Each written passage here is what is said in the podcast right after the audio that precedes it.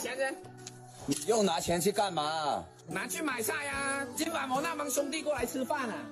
你整天跟他帮开了饭玩这些有什么用？我没有钱给你。Hello，大家好，欢迎收听偶然误差。偶然误差是一档以名词解释为起点的播客。呃，我会针对当下我最感兴趣的词条进行一番解释。当然，解释的过程当中难免会出现一些流动的偶然误差。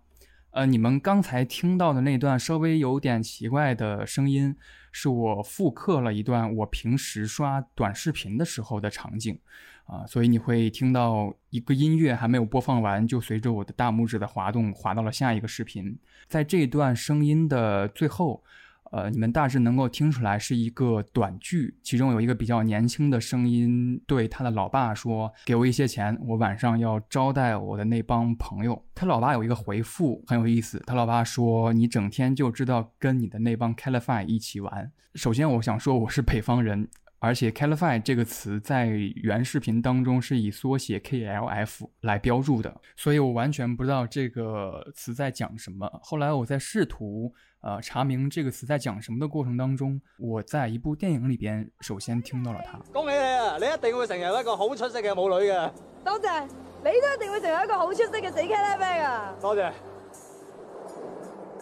这部电影就是很经典的喜剧之王。这个片段是周星驰扮演的角色在夜晚的海边和张柏芝扮演的角色有一个互相祝福的片段。周星驰说：“你一定会成为一个很出色的舞女啊！”张柏芝说：“谢谢你，一定会成为一个很出色的死 c a l i f y 到这儿我才大致了解到了 c a l i f y 的意思是跑龙套，有一个比较详细的解释。粤语当中原指戏曲中拿着旗子做兵卒的角色。后比喻在人手下做无关紧要的事儿，或专做跑腿服务性工作，或起次要作用，充当配角。目前在中文网络广泛用于自嘲和嘲讽。当然，这个词在周星驰的电影当中是进行解构了的，而且是偏向正面的，是激励奋斗的。但是它在当下的互联网环境当中显示出了更多贬义的含义，更多嘲讽的含义。我对这种语气是很感兴趣的。包括你们看到我在题目当中列的这个“植物人”这个词，也是我最近在社交媒体当中发现的一个新词。它其实就是玩了一个音同而义不同的梗。它其实就是在讲那些看似在工作岗位上忙碌的人，其实心里边已经毫无工作的意愿和想法。呃，这样想下来，我发现我最近接受的很多概念和想法都是在指向同一个东西，就是工作。包括上个月我在刚刚落幕的北京国际电影节期间看了一部电影，叫做《全职》。这部电影是一部法国的电影，故事我觉得很简单，就是讲述了一个住在巴黎远郊区的单身母亲。每天上下班的故事。电影一开始就是一个很急促的闹钟，他会在天还没有亮的时候就照顾好他的两个孩子。他在出门准备工作的时候，需要把这两个孩子交给他的邻居阿姨来照顾，然后奔跑向列车站去赶往去巴黎市中心的列车。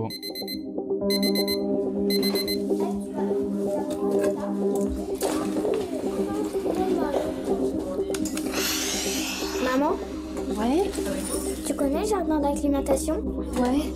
On pourra y aller un jour Écoute, on verra.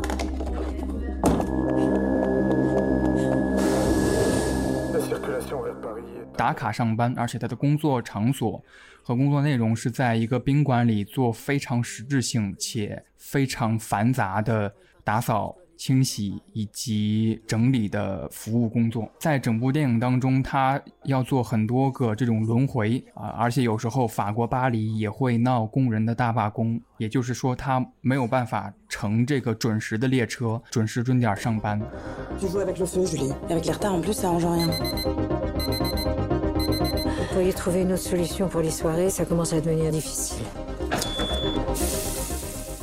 有一个豆瓣热评，我觉得很有意思。他说：“换一下国籍，讲的就是住在燕郊的单亲妈妈，每天跨省通勤，因疫情管控，八通线停运，只能天天拼车或者骑共享单车上班。最后因频繁迟到而被公司辞退的故事。最后我们才知道，这个女主角其实她是有经济学硕士的这个学历的，但是她不得不面对经济下行的现状，在最后选择把简历里边经济学硕士这个。”对当下求职环境来说很没有用的学习经历给删掉，而选择去求职本地的一家超市的收银员。我我就不进一步剧透了。这个故事到最后其实还有更进一步的结局，其中有很多点我是心存疑惑，或者是很想跟人聊一聊、讨论讨论的。比如说他在偷偷面试一家大商超的市场调研员这个工作的时候，他就掩盖了自己在做服务生这个工作经历，好像。对于他来说，市场调研员这个工作更像是一个正经工作。宾馆的服务生好像更难以在一个面试当中说出来，等等等等。而且也包括前段时间，我也听了很多播客在讨论，就是工作不可逆的狗屁话这个趋势。我觉得我更感兴趣的是，我身边那些同龄人跟我有着相似的工作经历，但都好像没有被这些隐性主流的话题给辐射到。我更想听听他们对于工作的看法是什么样子，所以我就采访了一个我的大学同学，他跟我有相似的工作时间，都是差不多一年左右的时间。他现在在一个体育媒体工作，我想先知道他对于工作这个概念，在工作之前有什么想法，以及在工作之后这些想法是否发生了改变。改变的是什么，或者是不变的又是什么？没有改变的观念，应该是我其实一直认为工作还是应该去实现个人价值的。工作和我研究生读的专业恰好是一个结合，所以说找到这个工作肯定是非常欣慰的。但是工作当中肯定是也会有一些自己之前没有想过的问题，还是有很多你未曾预料过的很琐碎的事儿。就比如说现在是晚上的九点四十三分，我在跟你聊天之前还约了你的时间，因为你说你有一个你要开会嘛，然后开会要开到九点十分左右才有时间跟我聊一会儿。对，但因为这个是跟那个欧洲时间走嘛。其实这个会其实就我觉得就是非常没有意义的，就是大家都坐在会议里，来自全世界各地，说一下大家这一周做的内容有什么 insight，你就能明显能感觉到这个会议里那种尴尬的气氛。我其实也是负责做内容相关的嘛，我进公司之前的想法是，我凭借我对这个方面知识的把控，我只要源源不断的提供一些想法。然后不断我把我的内容做的完善，后来发现不是，最后你发现你每周要在这个周报，也就是说你做的内容的这个上一周的数据上要花很多的时间，这个时间呢就挤占了我真正去想构思一个内容的这个时间。嗯嗯，就是你证明你完成了这项工作的内容，要比你真正花在完成这项工作上的时间还要多。嗯，也可以理解，因为。最能直观体现你内容做的怎么样的，就是你的数据，要把你你上一周做的内容做成一个特别多页 PPT 的一个周报，然后你还要排版，你还要把设计弄得用心一点啊！不止我自己吧，很多人都在这个事情上耗费了巨大的精力。我也和同事聊过，就是为了配合时间嘛。那现在这个时间，你们是否还具有比如说传统的八小时工作日这个时长的概念？是否能辐射到现在九点半这个时间？嗯，这就是我为什么说这个会有点狗屁的原因啊！你知道这个会不会占用你很长的时间？可能只有十五到二十分钟，然后大家都说一些无聊的废话，你潜意识里认为它就是无意义的，也就没有把会议当做你工作中的一部分。它还是隐隐约约的影响到了你。我现在仔细想一想，比如说每周一都要开这个会。那你周一这个晚上的时间，你假如说朋友约你出去，你是不是就要推了？嗯，那或者有些人就可能就直接就直接留在公司。我觉得汇报可能还真的有其意义或价值，但是它完全不能这么设。就在咱们聊这个事儿的时候，特别有意思。Global 那边发了一个邮件，嗯，以后这个会议取消了。哦哦，真的吗？就在咱们俩聊天的时候发了一个邮件。哇，就是说明他们其实也意识到。这个会让所有人都很尴尬，然后占用这个时间。最关键的是，他们是采用欧洲那边的时间，欧洲中部时间。嗯，他们可能是正常的工作时间。那在中国，早已经是下班的时间了。虽然取消了，但这种类似形式的会议在周五还有一个，但周五那个呢，就是在正常的工作时间，那就是可接受。那除了像这种会议形式的报告，还有没有？没有想明白，或者是有点纳闷，或者觉得他应该本应该有更好的解决方式，或者就应该取消的一些流程。建很多的微信群，极度重合的五个人的微信群，然后其中的四个人还有一个微信群，然后还有一个三人的微信群，然后有时候你不知道我要交接的这个内容，我是发在那个三个人的，还是四个人的，还是五个人的，花费更多的时间，然后降低效率。就是有些事儿明明可以在一个群聊里，大家集思广益，把那个东西推进的很好，但因为有一个人不在那个群里，但是呢，这个项目好像还需要他的帮助，所以呢，把那个三人群聊的意见提取出来，然后单独再跟那个人聊，然后再再其实就像传话一样，啊，像传话员一样，并不是所有人都在这个群聊里。辩证的思考问题。我想问你一个可能稍微有点宏大的问题，就是你在工作一年之后，你认为工作的魅力或者是工作带给你的满足感有什么？呃，这个魅力在于我确实在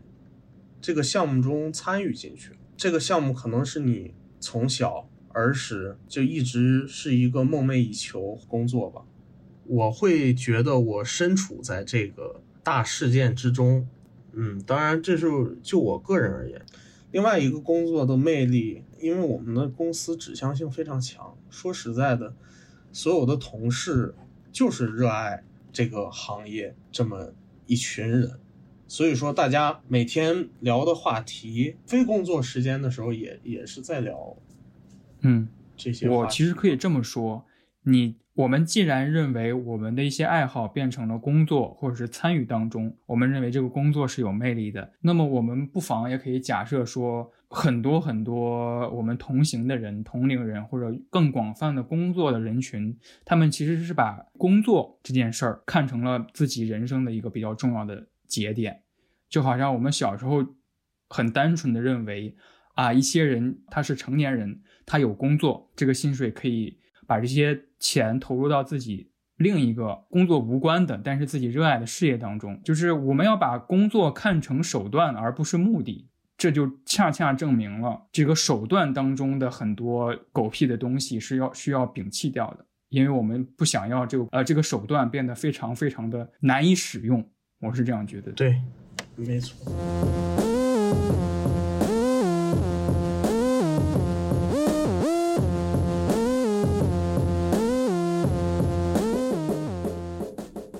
刚才听到的就是我跟我的那位同学，呃，聊天的片段。其实，在跟他聊天的过程当中，我其实突然想到了我看过的一个美剧里面的一个片段，就是我在想，一份工作到底能离谱到什么程度啊？你们刚才听到的这个音乐来自《硅谷》这个美剧，它讲的是一群年轻人在硅谷创业的故事。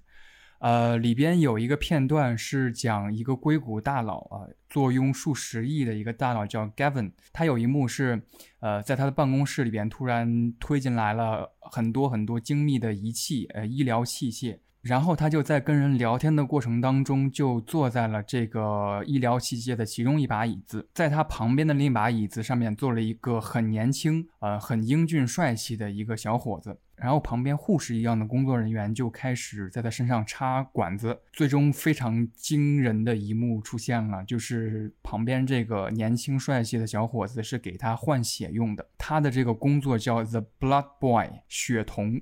就是给身家数十亿的 这个硅谷大佬，给他身上换新鲜的二十几岁小伙子的血液。我当时以为这个工作荒谬至极，是一个非常具有戏剧化和喜剧嘲讽的效果的。但是当我查资料发现，这个想法在二零一七年的时候就被硅谷的另一家公司实现了。它是一个二零一八年初创的公司，它的运作模式就是从二十五岁以下的人那里购买血浆，并通过输血的方式将血浆注入老年人的体内，以抵抗衰老。这篇文章的题目叫做“是的，硅谷当中的血酮确有其事”。文章中提到，这一次的输血手术需要八千美金来完成。和他聊天，我受到了很多的启发，也怀揣了更多的问题。啊，于是我非常荣幸的请来了《毫无意义的工作》这本书的责编张彪老师，呃，怀揣着这些问题，跟他进行了一个简单的讨论。呃，各位听众朋友们，大家好，我是中信出版社的张彪，很高兴可以和大家一起聊一聊。对我今天也很开心。刚才我还跟张彪老师说，可能今天我带来的问题有点多。先跟张彪老师说一下啊，我现在是在北京工作一年的状态，也就是我的同龄人也差不多是这个年龄，也差不多工作半年到一年。呃，他们对刚入职场一定有很多觉得纳闷的地方，而且我觉得我这些朋友恰恰是那些好像平时并没有被。嗯，一些讨论辐射到跟他们聊，恰恰是有意义的。他们的想法对于工作的认识是比较原生的，所以我问问了他们几个问题，就是如何看待狗屁的工作，或者是工作当中的狗屁化的一些流程。呃，我首先还是要对这些词做一个简单的定义。尼特，我觉得大家看动漫的话，应该会涉及到这部分人群，但是他最开始尼特这个族。是在英国，呃诞生的这个文化，所以所谓的尼特呢，N-E-E-T 呢，就是 Not in Education, Employment or Training，就是不读书、不工作、也不接受相关的培训的这类社社会人群。传到东亚或者是在我们中文语境里边，它老是跟一个词绑定，就是家里蹲。在日本那边叫做自宅警备员嘛，大家都觉得自己待在家里就是 为了看家。所以给自己这个家里蹲找一个合适的，好像意义的感觉。但是尼特其实最开始是在形容他们是有工作能力的，但是就是没有工作的意愿。工作意愿这个相关的话题，我其实很想问张彪老师：工作的意义到底是为了自我满足？还是为了创造新的需求和消费。呃，一方面是比较宏大，另一方面其实它确实还挺，嗯，也挺深奥的。从我个人的角度来看，我其实是觉得你刚刚是给了两个工作的一个讨论范畴。个体上来说，我觉得工作更多的价值是在于满足自我。对于大部分的人来说，他们都只是进入工作场所去获取薪酬，只是社会规定了他们。呃，说毕业之后应该去工作，应该去谋取一份不错的薪水。那他们在这个过程中，其实很多时候是没有选择性的，而是一种规训的一个状态。在这份工作中，能够呃有一个稳定的环境，有一个不错的薪水，然后同时呢，能够。呃，有自我心理上的获得感啊。对于社会层面，以及对于那些公司的创始人啊，一些已经身居高位的人来说，工作的意义更多的可能创造需求或创造新的消费。前段时间有一本也关于工作的书挺火的，叫《工作消费主义和新穷人》，里面就提到了一个。呃，工作伦理的转变以及整个社会性质的转变，就是从工业革命开始之后，进入到了一个呃生产型的社会。就是工业革命嘛，就带来了生产力的极大呃进步，同时呢，也把以前那种小型的家庭作坊啊，以及这种手工制造业给摧毁了，转而用集体大生产来进行一个替代。呃，就号召所有的人都投入工作中去，呃，创造更多的。啊，社会财富去生产更多的物质商品，就工作对于整个社会来说就是一种呃生产型的工具。整个社会需要人们大量的进入工厂去啊制造商品。然后到了后来，因为那个呃科技的不断进步，就很多机器化取代了大规模的劳动力。然后生产的效率也极大的提升了之后，呃，生产的商品却越来越多。那这个时候怎么办呢？呃，把这部分劳动力把它转化为消消费者。呃，在生产型社会里呢，谁工作的多，谁生产的商品多，谁就有社会地位。然后在消费型社会里，就是谁消费的多，谁就是。呃，有身份、有地位、有获得感。那消费你必须要得有钱啊，钱从哪里来呢？就是从工作中来。我们这些辛辛苦苦的打工仔去承接这一批 新消费出来的东西。呃，我们就成了这个消费单元，对消费需求的这些人。他其实预言过，当大规模的人工智能也好和机器也好取代了劳动力之后，他预想到未未来的那种美景。作为个体的我们，是拥有更多的时间去实现自我的，比如说精神追求，比如说一些文艺创作，或者是拥有更多的时间去开展娱乐等等。他对未来的憧憬是这样的，但是显然他另一个想法就是我们完全变成了一个消费单元，呃，毫无意义的工作。在那个内容简介里写的第一句话，其实就是书里引用的那句话，就是凯凯恩斯曾在二十世纪三十年代预言，到二十世纪末科技水平足够进步，人们每周的工作时长会缩短到十五个小时。但实际上，呃，人们在工作上花费了更多的时间。接收到了一些关于狗屁工作的讨论，我觉得有时候很多讨论它恰恰是顺应了新媒体的一些宣传或者是一些注意力获取的方式，他们。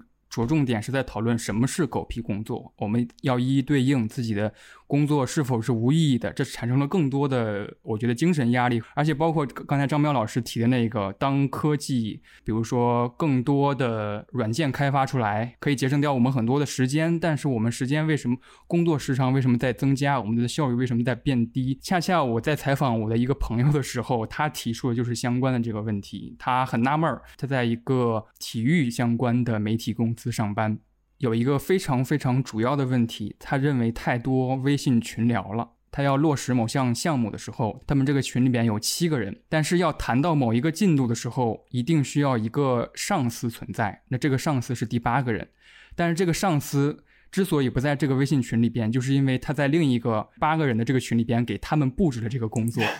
就产生了越来越多的群，这个群里边可能有很多重复的人在这里边。虽然一方面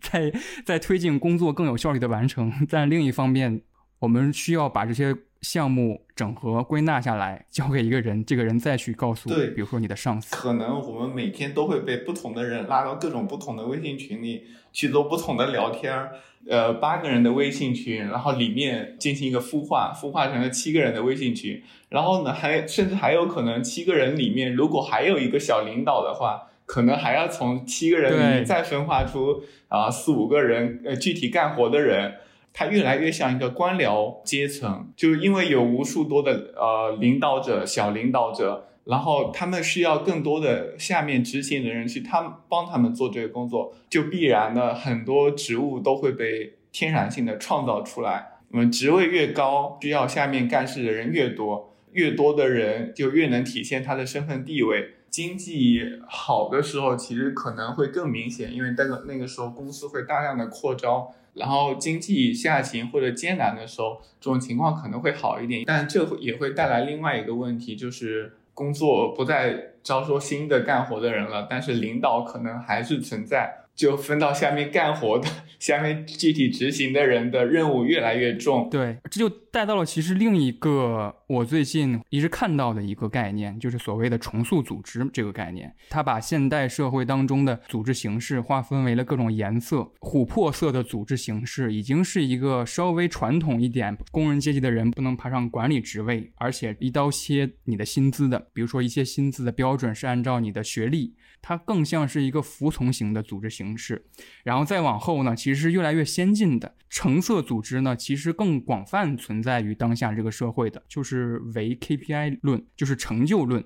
只看重目标完成而非如何完成的这个组织形式有很多的优势啊，就是它鼓励创新，你只要干得好，有点子或者是有创新能力，你其实都可以上升为精英，就是它其实还有一一点精英论的。呃，制度存在。我在阅读毫无意义的工作的时候，我就觉得橙色组织恰恰是更广泛存在狗屁工作的这么一个组织形式。就是为成果论之后呢，很多工作者就会背负着这个 KPI 的压力，或者背负着目标的压力。工作对于他来说，俨然形成了一个要不断扩张需求、不断产生新的目标、不断达成新的合作的这么一件事儿。呃，工作的意义可能是在。在此之间就消亡掉了。近些年，这个 KPI 其实被替换成了一个更时髦的词，叫 OKR。啊，就是 对，如果只是呃纯粹的呃，就是只要你达成了一件事，我不过问你的城市的一个经过，你只要把结果交给我就行，我反而。觉得这本身其实是没有问题的，因为精简效率，避免很多呃狗屁化的流程。嗯，比如说呃考勤打卡制度，呃你只要工作做完了，我不论你几点来几点走，那我觉得它其实反而这工作并不狗屁，因为它赋予了你极大的自由度。包括有一些人一定要写什么呃日报、周报。呃，如果是呃，只要目标完成，你就呃可以允许我不做这些，那我觉得这个事情本身是一种解脱。怕的问题就怕在呢，说你既要这个结果，又要掌控一整套的这个管理流程。呃，对于人的主观能动性，对于人的参与感、获得感、价值感，其实都是一种很大的摧残。对，就是包括刚才谈到的所有这些管理至上主义。刚才，呃，我之前跟我那个朋友采访当中，他也恰恰提到了刚才张彪老师提到的那些东西。他还有一个抱怨，确实太多周报、太多报告和月报要做了。他是在一个外企工作，所以他每次的月报都要调整。和上司汇报的时间，因为他们隔着时差，而且他在做过很多次汇报之后，反而觉得其实老板根本不知道汇报的东西是什么，他们只是维持这个程序正义的流程在走下去。他觉得很多人都在这一个集中的时间，好像在赶 deadline 一样，在集中为了这个报告所修饰它，所装点它。也是因为呃，市场经济里。就对于效率的一极度追求，经管领域有个特别有名的人叫泰勒，他提出了那个科学管理，其实就是把每一个这个执行的步骤做细分。那在这个情况下，很多人都说自己只是嗯工作中的一个螺丝钉的一个原因，就是因为。呃，你只去负责一个很简单的一个流程，你要把你的工作去跟其他的人进行汇报，然后一串一串一串一串的，就成为一条很长的一个啊职业链条。呃，为什么一定要写日报或者写周报，确保你确实今天有做了事情？万一出了事情之后有迹可循，就是说没有出错的时候，其实什么都无所谓，但一旦出了错，他就能找到一个。呃，责任人或者说一个可以背锅的人，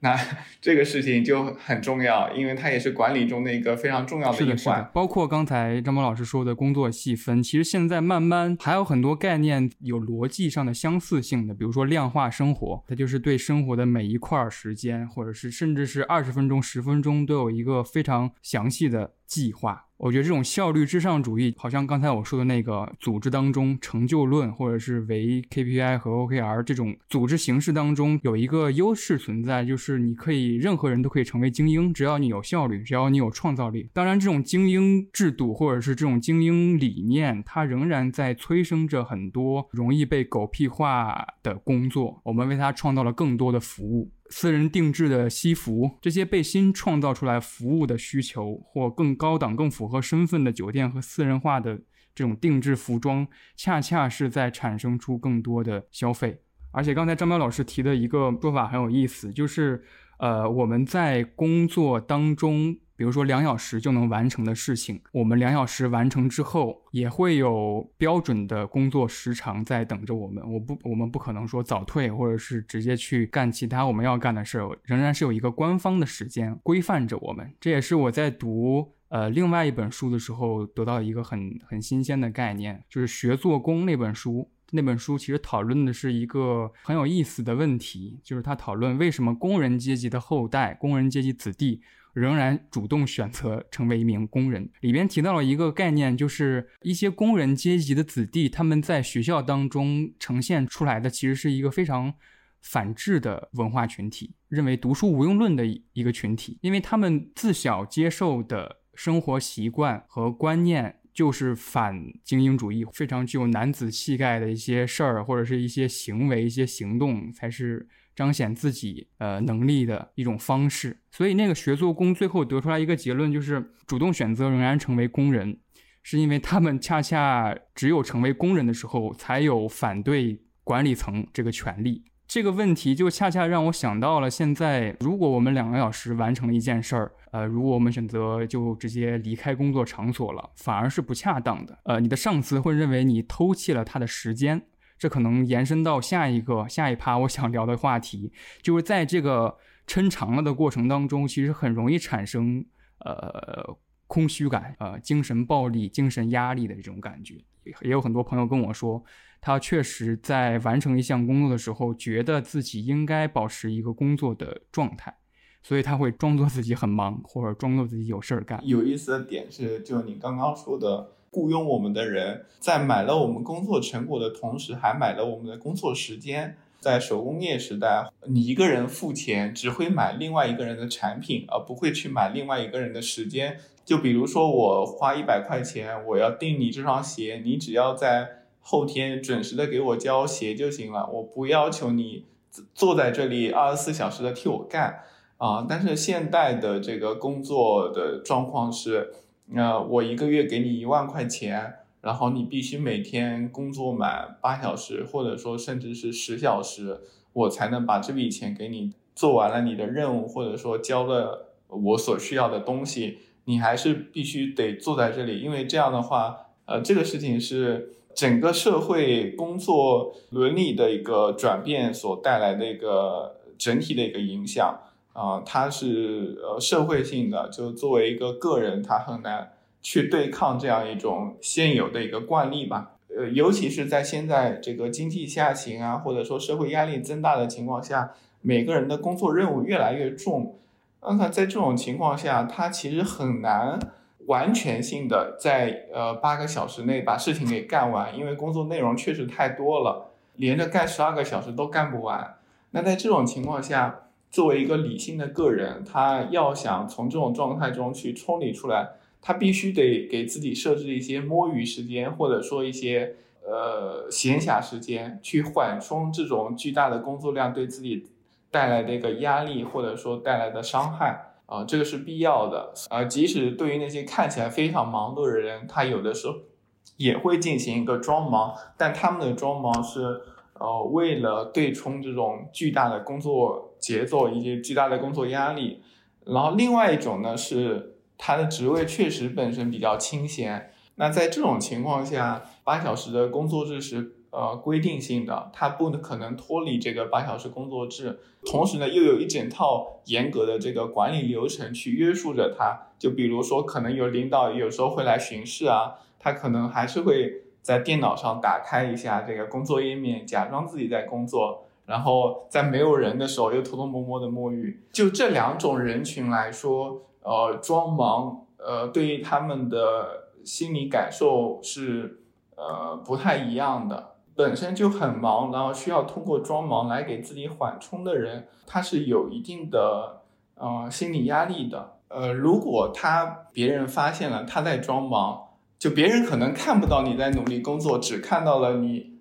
没有努力工作的时候的那个状态，那可能就会心里极度不平衡，因为他其实是非常努力工作的人。对于那些本身工作就不太忙，然后要把这个工作任务不断的拉长去填满这八个小时的人来说呢，呃，给他们安排这份工作的人本身就知道这可能本身就是一个狗屁工作，对他们的要求呢，其实本身也不会太高，呃，更多的其实是一种自我的精神内耗。他如果能达成一种呃自洽，呃，接受这种轻松，同时呢，呃，没有什么意义的工作。也也会过得非常的舒坦，但是这些工作他招人的这个环节要求可能还不低，招的人往往可能本身有着不错的学历，有着挺好的一个教育，这些人呢，其实他还是会有很一定程度上的自我追求的。那在这个情况下，如果他们长期做的一些毫无意义的工作，去做一些精神内耗的事情，他们可能就无法接受，然后最后。呃，在旁人很多外人眼里，可能看来非常好的工作，到了他们这，反正成了一件煎熬的事情。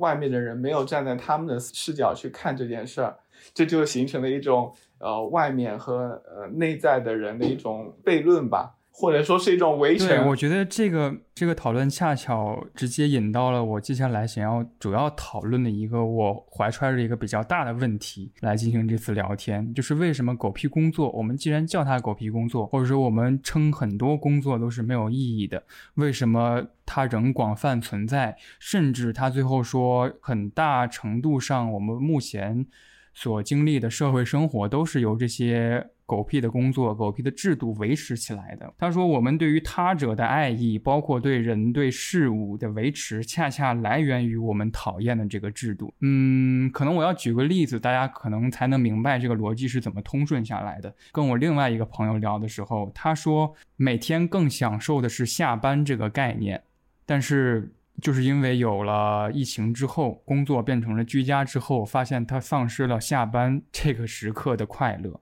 也许一些人恰恰意识到，或者是就像刚才张彪老师说的，他们其实是一个自洽的状态，就是他们。能够承受自己在干着可能没有什么意义的工作，但是这些工作恰巧维持了另外的一些想法、另外的一些概念，这些想法和概念对于他来说是比较有价值和重要的。呃，我仍然没有想通，我仍然没有顺下来这个逻辑，或者说我我的这个想法太理性化了，这也是在这本书中没有得到很明确的解答，可能大卫·格雷伯自己也没有非常想明白的一件事儿，就是。他最后提出的全民基本工资这个概念，我们每个人都不用担心我们的基本生活或者基本生活的条件，在这个制度下或者这个社会形态下，还会有人愿意真的去工作吗？大卫·格雷伯给出的解答是我们当下干着毫无意义工作的这个比例，呃，是很庞大的。远远呃远远超过了未来可能会有那些拿着基础生活工资而不工作的这些人的比例，呃，包括我之前谈到的就是重塑组织这个概念，其实现在有个比橙色组织之后的绿色组织更先进的一个组织形态，叫做青色组织。这种组织是更有机化的，它其实简单来说就是一种自我实现，嗯，没有。所谓的上司没有所谓的领导，所崇尚的工作方式也是说互为彼此的工具人，权力非常下行的，是一种自上自下而上的一个变革吧。我说，但是我仍然认为这种青涩组织。可能还是太超前了，呃，我不知道张彪老师怎么想。其实毫无意义的工作这本书其实并没有给出关于怎么解决这个狗屁工作的问题的一个良方，很难去回答这么一个庞大的一个命题，因为这个东西其实是涉及到了啊社会制度啊、社会文化呀、个人观念啊，就等等的一解一系列综合的事情。他只是从他的角度出发，给出了一个基本的设想，叫全民基本收入。他给出这个想法也是有一定的背景的，因为大卫·格雷伯本身是一个无政府主义者，你让他去从呃政府的角度啊，或者说从这个领导层的角度去给出建议，他是没有办法给出来，因为他其实本身是痛恨那些咱们看来比较精英的或比较权威权的一些组织的。基于他自我身份以及他长久以来的价值观的一种表达以及美好的想象，具体的怎样，其实我们每个人都没有办法去预料，因为它还是涉及了很长时间以来大家都在讨论的一个话题，就是呃人们向往美好生活的动力到底是。呃，需不需要别人的引导，或者说，呃，社这个社会需不需要精英去引导普通人去达成更好的一个目的？咱们漫长的人类发展历史都是实际上是由精英推动的。呃，卓越的领导者想要达成某一件事，然后在这个愿景的驱动下去纠结，或者说去组织一帮人去。呃，帮助他实现这个使命和愿景，咱们漫长的历史其实都是这么过来的。如果整个社会没有这些精英组织给你安排工作，或者说你是不是能够非常自主的去啊创造价值，它其实依然是一个。带问号的一个问题。您刚才最后提到这一点，实习生就是在中文语境下，实习生其实稍微有点暧昧，然后有很多值得玩味的东西。因为我之前看一本小说集，就是沈大成老师写的那个《小行星掉落在下午》，然后里边有一篇叫《实习生》，然后他讲的一个故事是一个主角他在那个手机上跳出来一个广告，是招揽实习生的，然后他等他去到这个公司的时候。他处处发现了不对劲儿，呃，他有一个段落是这么说的：他说，等他第一天上班的时候，职员叫实习生过去，不过是把一堆混乱的文件交在他们手里，让他们按照时间排列，叫他们把其中一些文件打孔后装订，然后再把装订好的文件拆掉，呃，按照别的规则再把和和别的文件装订起来，叫他们往其他文件夹里。添加新的文件，再把旧文件取出来塞进碎纸机，就是这么的描写。有时候传递到他手中的装订过之后的文件，其实已经装订了三个边儿了，然后他要把第四个边儿也给装订上。也就是说，一个文件其实传到下一个人的手里，已经是一个完全不可打开、不可传看的状态。但是这个描写。恰恰在隐喻了这个工作创造了四个岗位。呃，我昨天在跟一个朋友聊的时候，我告诉他实习生这个概念，他突然有点好像被我点醒的意思。他说，他们公司现在招实习生，但是他们有时候会在实习生到岗位之后开始现想活给他。这在我之前的实习的经验当中也有存在，就是当天好像老师也确实不知道要给我干什么。这个朋友当时给我的那个警醒的那个那个反馈，是让我有思考到一些东西的。这个东西可能是最后一个比较重要的一趴，是我最想谈的一件事儿。讨论工作或者讨论狗屁工作，俨然成为了一种隐性主流，也就是我们私底下每个人话题当中很大的一个部分。呃，我们讨论之后会诞生出怎么样的想法呢？他们有突然觉醒的时刻，但是觉醒过之后，我们要如何看待？现在我们仍在进行当中的工作呢。回到这本书的第一页扉页，大卫·格雷伯送给好像每一个读这本书的人的一句第一句话就是：这是要献给每个实愿意实实在在工作的人的。就是一方面，很多人认为已经觉醒到了，可能我的工作在狗屁化，但是我又无能为力，无法再。做出一个很突然的决定，说我离开这份工作，去寻求另一个更有自我实现意义的工作，会不会产生新一轮的精神内耗呢？而这种精神内耗，在我们得知这个 概念之前，它是不存在的，好像有点掩耳盗铃的意思啊。第一个就是关于说，当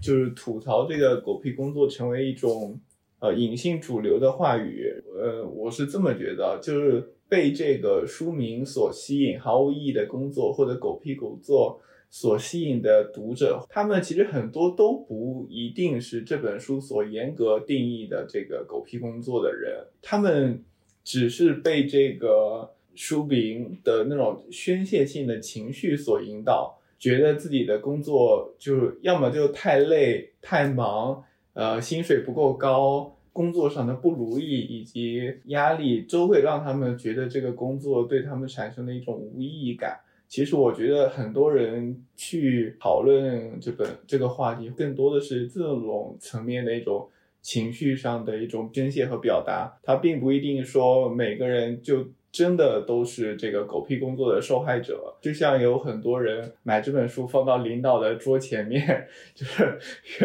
达成一种无声性的口号或者无声性的呐喊这样一种情况。在这种情况下，你说他对于真的对于。呃，狗屁工作会有改善，我觉得是很难的，因为实实在在的狗屁工作，你后面说实实在在工作，这个是实施，就这书里严格定义的这个实实在在的狗屁工作，其实它是整个，就像格雷伯在书里写的那样，它是整个呃资本主义体系或者说自由市场经济体系所呃，在他看来是错误发展之后的一种衍生产物。那在这种情况下，每个人其实都是其中的一颗棋子，他很难去变革或者说改变的，是整个社会呃也很难去做出一个大的调整。狗屁工作永远都会存在，还是多多少少会让他们的领导或者说主管的的人意识呃去意识到说，他们应该少设置一点呃这个让工作少一点狗屁，多一点意义。这样的话，他们才能够留住员工，才能够。给员工一点幸福感，是吧？这样咱们工作才能好好干。我觉得能够达成这样一种目的，其实就已经非常的难得和呃有用了。然后第二个，你可能问的问题是说，什么是实实在在工作的人？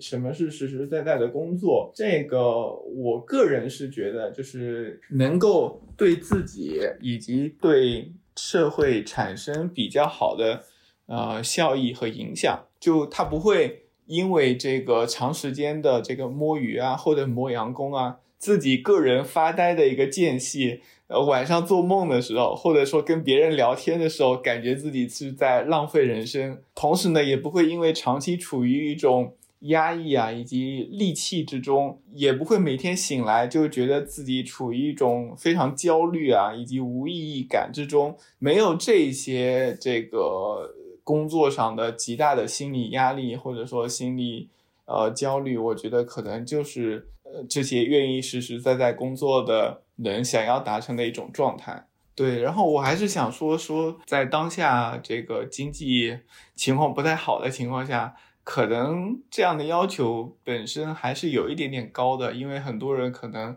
工作都找不到。你可能看过最近的这个什么失业率调查之类的，其实还是挺数据还是挺吓人的。呃，但是怎么说呢？工作毕竟还是自己的，你如果长期的啊处于一种精神内耗之中，然后真的受不了，甚至有可能有精神抑郁的倾向，那。该换工作还是得换，提高自己换老板的能力。跟您聊得很开心，我仍然觉得有很多东西没还没有跟您讨论哈。有时候是自知的，但是呃不能要求太高。上周末的时候，北京我在北京，北京有了出台了一个政策，是九月一号之后的医保卡中的钱就取不出来了嘛，就是专款专用。然后我还去北京银行专门为了这件事去询问了一番，然后准备办理相关的手续。然后我刚进那个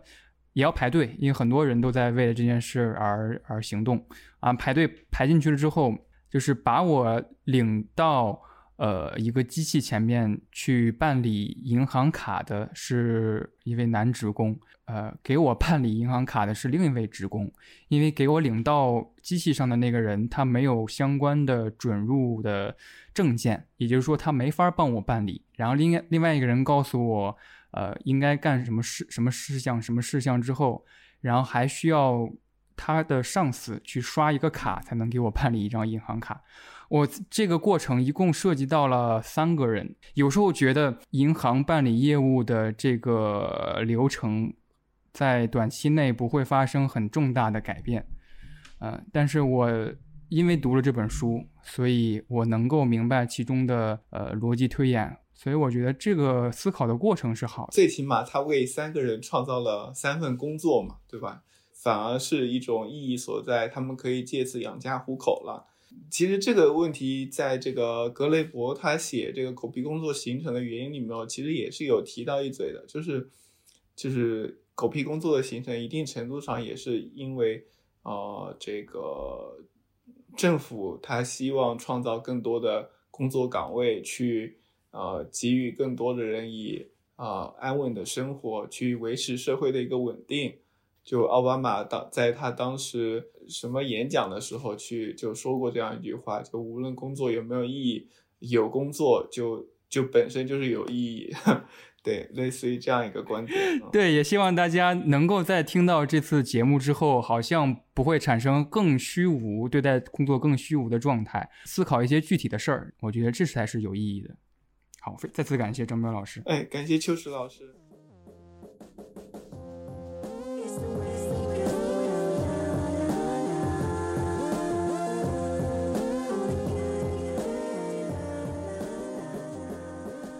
OK，整个和朋友聊到最后，和张彪老师探讨这些问题，整个逻辑的推演和想讨论的问题，大致就是这样。节目的最后呢，还有一个彩蛋，就是我联系到了一位曾经上过大卫·格雷伯的课的在读博士，他跟我透露了两件大卫·格雷伯的小事儿。